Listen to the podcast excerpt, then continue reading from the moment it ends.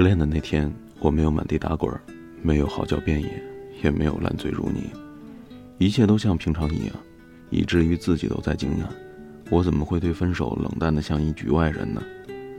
吃晚饭的时候，姥姥问我：“今年中秋节家里是不是得添双筷子了？”姥姥说完，我的眼泪唰的一下就掉下来了。我说：“姥姥呀，我的亲姥姥，您蹬腿扎着我脚了。”姥姥赶紧站起来，把凳子往后挪了挪，说：“我说怎么总觉得坐的不稳呢？下次可不许这么淘了啊！都这么大姑娘了，还这么不着调。”我没接话，一直哭，一直哭，哭的那叫一痛快，差点把尿都哭出来了。姥姥不知道什么时候去了趟卫生间，给我拧了把热毛巾。姥姥把毛巾递给我，说：“哭痛快了没？”没痛快，咱接着哭。咱家不缺热水，有什么事儿呢？别憋着，愿意说姥姥就听，不愿意说就哭出来。你是我从小带大的，你什么性子，姥姥知道。现在回想起来才明白，姥姥是故意扎我的脚，给我找个由头开哭。其实那下只扎到了脚面。哭了一会儿，姥姥说：“宝贝儿，你悠着点哭，流着点眼泪。”到我和你姥爷走的时候再用。姥姥随口的一句话，可是我听得心里很不是滋味儿。上年纪的人大多特别忌讳别人提“死呀”“走呀”这样的字眼，可姥姥为了逗我，一点都没在意。我抹了抹眼泪说：“不带您这样说话的，多不吉利啊！您和姥爷有的活呢。”姥姥说：“怕死就不用死了，我还怕穷呢，也没见你姥爷赚大钱呢。那啥。”不说我，说说你呗，咋分了？我说他舍不得离开他爸妈。姥姥又问我，那你呢？我说我也舍不得离开你们。姥姥说你俩这不挺默契的吗？我愣了一下，说，哎，姥姥，给我说说你的初恋呗，说说你和姥爷呗。姥姥笑了笑说，这算是秀恩爱吗？我没接话。姥姥又说，哦，不对，呃，应该叫。挂那啥，我噗的一声就笑了，说：“姥姥，你咋啥都懂啊？”姥姥说：“要不怎么能做你姥姥呢？”姥爷终于开口了：“你俩当我透明的呢？”姥姥说：“你喝完没？喝完赶紧洗碗去。”姥爷笑了笑，没接话，端起酒杯，把最后一口酒吱的一声干了，然后开始收拾碗筷，边哼着小曲儿：“小和尚下山去化斋。”老和尚有交代，山下的女人啊是老虎，遇见了千万要躲开。姥姥白了老爷一眼，说：“瞧你这老了没正形的样。”说完这句话，姥姥自己又乐了。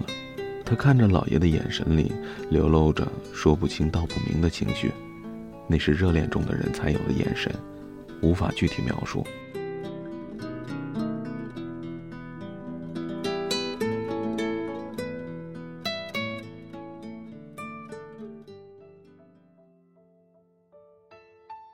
姥和姥爷是典型的封建婚姻，遵父母之命，媒妁之言。算上结婚那天，两个人一共才见了三次面，说过的话没超过十句。可能就是因为有这个经历吧。当初我提出搬出去要和男朋友住的时候，爸妈是一致反对，姥姥倒是帮我说了不少好话。姥姥说，两个人结婚前单独处处没啥不好的。平常有什么藏着掖着的毛病，过两天日子就全显露出来了。再说了，人家好歹有感情基础啊，奔着过日子去的。我那会儿和老头没啥感情，不也住在一块儿了吗？我知道你们担心什么，这都什么年代了，干柴烈火的事儿，你们想防也防不住。你们以为大学城附近的那些个招待所啊、小宾馆啊，只招待出差的人呢？爸妈对视了一下，我隐约能看见他们脸上写着大大的“我操”。姥姥说完又看向我，说：“丫头啊，道理姥姥帮你说明白了，但你得答应姥姥一件事儿。”我说：“啥事儿啊，姥姥？”姥姥说：“把你对象带到家里看看，姥姥给你把把关，你爸妈心里也有个底儿。”要真是靠谱的小伙子，这事儿姥姥说了算。我说行。过了几天，我带男朋友来家里吃饭，爸妈忙了一桌子菜，姥姥让姥爷把自己泡的酒拿出来喝。我男朋友不能喝酒，两三杯下肚，脸就红得跟猪肝似的，一张口，说话的整个感觉就跟赵四附体了一样，几乎听不清楚他在说些什么，光听见姥姥姥爷一个劲儿的在那儿乐。男朋友走了之后，姥姥对我说：“这孩子挺靠谱的。”我说：“您咋看出来的？”姥姥说：“不好喝酒的男人基本上都靠谱。”姥姥说这话不完全对，但和她的经历有关。老爷年轻那会儿没别的爱好，就是爱喝酒，除了早饭一天两顿酒。老爷是个木匠，靠手艺吃饭，在小县城里也算是有点名气。姥姥让他没事少喝点酒，喝多了说会手抖，出不了好的活，耽误正事儿。老爷总说没事儿，姥姥就说了：“那你就去喝吧，啥时候把我给喝跑了，看你还喝不喝。”老爷说：“你不是说喝酒耽误正事儿吗？怎么又扯上你自个儿了？”姥姥说：“我不算正事儿。”老爷想了想，一拍大腿说：“哎，我忘买烟卷了。”姥姥说：“你咋没忘了？你姓啥呀？”说完，出门就给老爷买烟卷去了。老爷有不少酒友，说白了都是酒肉朋友，大多没什么正经的职业，闲着没事就找老爷蹭酒。老爷是个厚道人，来者不拒，总觉得别人找自己喝酒是看得起自己，把自个儿当朋友。姥姥说：“狗屁朋友，人家就是拿你当冤大头使唤。你喝酒我不管，但那些个王八羔子你少给我搭理啊！”小心哪天人家把你给卖了，你还帮人数钱呢。老爷说：“你们娘们心眼怎么就那么多呀？”其实姥姥说的没错，那些人见老爷有点家底儿，就开始撺掇他玩牌九。老爷几杯酒一下肚，人家让他干啥他就干啥，每次酒醒了就后悔，可一喝酒就把之前的事儿都给忘了，而且渐渐的有点上瘾了。姥姥劝了老爷好几回都没用。有几次赶上老爷喝高了，两个人还差点打起来。姥姥一看没辙，就回娘家找老太爷。太老爷就说了：“你别着急，我想个办法，一回就把他给收拾的服服帖帖的。”姥姥说：“要是法子不灵呢？”太老爷就说了：“那就证明他心里没你，干脆一拍两算，回来爹妈养着你，这事儿起根上怨我们。”姥姥听了这话，眼泪都掉下来了。一是心疼爹妈，二是气老爷太混蛋了。有天晚上，老爷又被约出去喝酒推牌九了，到快天亮的时候才回家，进屋倒头就睡，一直睡到了太阳快下山才起来。老爷一睁眼就叫姥姥，因为每次他喝完酒醒来的时候，姥姥都会给他端一碗姜枣汤来醒酒。老爷叫了好几声，没听见姥姥答应，就起床去外屋看。一眼看见桌上有张纸条，拿起纸条一看，老爷吓出一身冷汗。那是张欠条，上面写着：“老爷推牌九，把姥姥输给别人当媳妇儿了。”老爷慌了，赶紧拿着欠条跑到债主家去找姥姥。债主说：“你媳妇儿没在我这儿，回娘家收拾东西去了。”姥姥说：“我欠你多少钱来着？我砸锅卖铁都还你，媳妇儿能不能给我？”债主就说了：“哼，我不缺钱，我就缺个媳妇儿。”老爷一听就火了，上前就和债主动手。可人家那是在家里呀，几个人围着老爷一顿胖揍，揍完了还给他推到门外面去了。老爷没辙，只好硬着头皮来到太老爷家找姥姥。到了太老爷家，太老爷拉着脸说：“你还好意思来？我把闺女托付给你了，你照料的可真好。你走吧，咱们两家没关系了。”老爷哭着求太老爷让他和姥姥见上一面，太老爷死活不同意。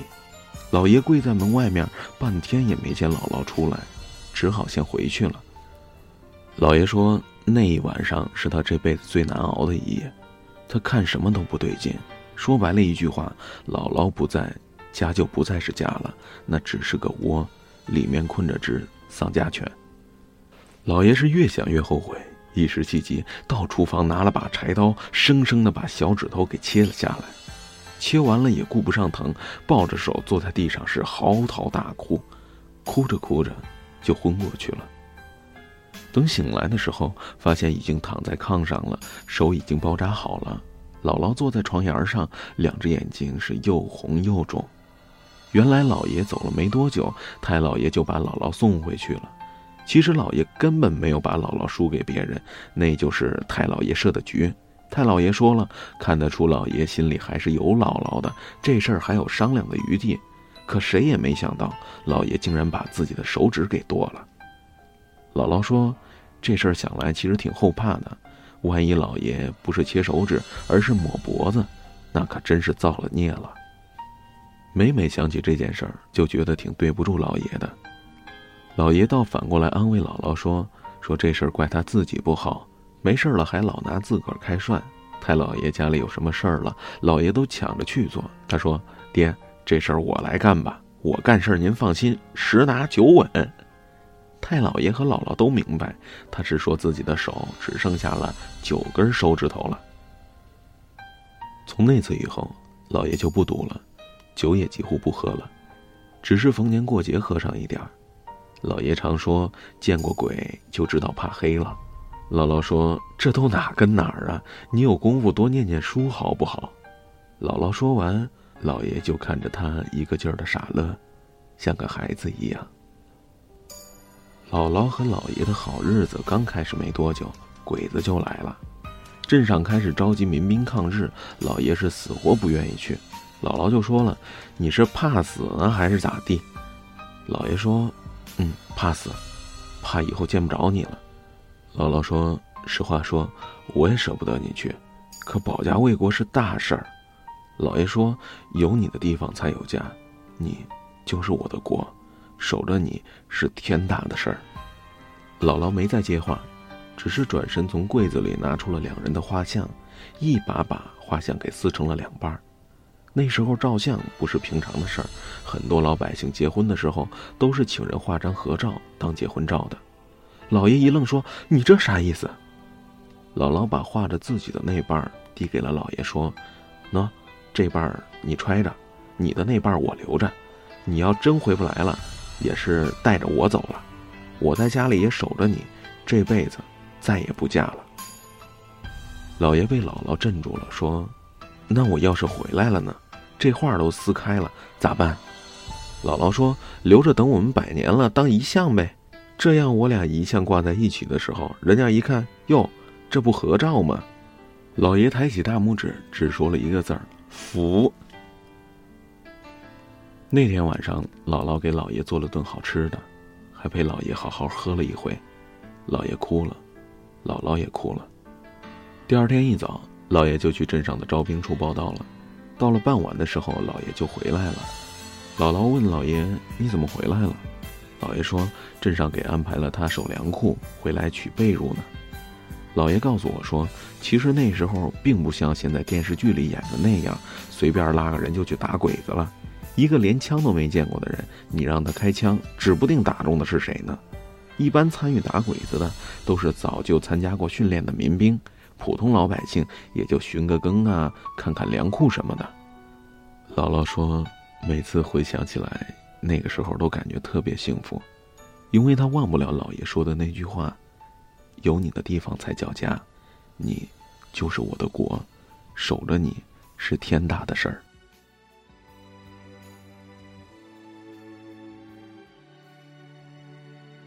以上这段回忆呢，已经是三年前的事儿了。因为在两年前的秋末，姥爷去世了。姥姥把那半张画拿出来，让我爸给裱成了遗像。他看着画像说：“时间过得真快呀，当年说的话，如今也到兑现的时候了。”说完这句话，姥姥的眼泪就下来了。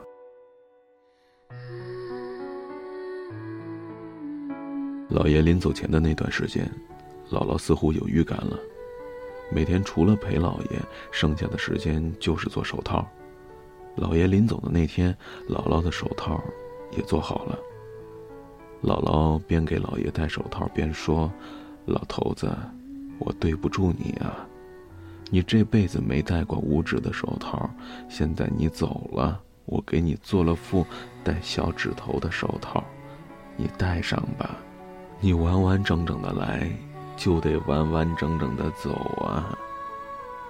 妈妈红着眼睛告诉我说：“姥姥做的手套小拇指的部分用棉花填满了，这样姥爷戴上手摸起来就是完整的了。妈妈说完之后，我鼻子一酸，视线一下就模糊了。送姥爷上山的那天，姥姥的状态一直很恍惚，下山的时候不小心滑了一跤，之后身体的健康每况愈下。一年前，姥姥被诊断出得了老年痴呆症，整个人感觉一下子老了很多。差不多也是到了秋末的时候，姥姥也走了。记得送姥姥上山的那天回来很晚，当爸爸把姥姥的遗像挂在姥爷遗像边上的时候，姥姥和姥爷的故事再次涌上我的心头，眼泪就这样不停的一直流着。过年的时候，一家人吃团圆饭，聊起了姥姥和姥爷。我说，姥姥临走的时候连我都不认识了，这事儿想起来挺难受的。我姐说你错了，咱姥姥一直没忘记你。我姐告诉我说，有段时间她常带着儿子回来看姥姥，姥姥别的人都认不清了，可唯独对我小外甥特别亲。家里人都知道，我小外甥看着像个小女孩，和我小时候特别像。我姐还说，有一次姥姥搀着我小外甥散步，边走边说：“妮儿妮儿呀，你现在走不稳，姥姥就搀着你走。可姥姥不知道能不能等到你搀着姥姥走的那一天哦。”姐姐说，当时听到这句话，心都要碎了。现在我听到这句话，又何尝不是呢？还记得姥爷去世不久。姥姥又问过我一次感情上的事儿，她问我有没有和男朋友复合，我说没有，异地恋太远，太累了，而且彼此都舍不得对方的家庭，就此做爸爸。姥姥说：“再远能有多远？能远过生死吗？不过既然你觉得累了，那就放手吧。”我说：“没想到我的初恋就这么结束了。”姥姥说：“你们年轻人呢，初恋这两个字儿，怎么就当成紧箍咒了？啥初恋不初恋的？出字边上一把刀，你要老纠结这事儿，就是拿刀捅自己的心窝子。你得看另外一边，出字边上还有个一字边呢。什么叫一？合体的才叫一。谈恋爱就是找合体的衣服，合适了就在一起，不合适，一刀咔嚓。”姥姥说完，看了看老爷的遗像，说：“就像你姥爷当年的那一下。无论你现在经历的是怎样的感情，记住姥姥的话，合适了就在一起，不合适，一刀咔嚓。加油，祝一切顺利。”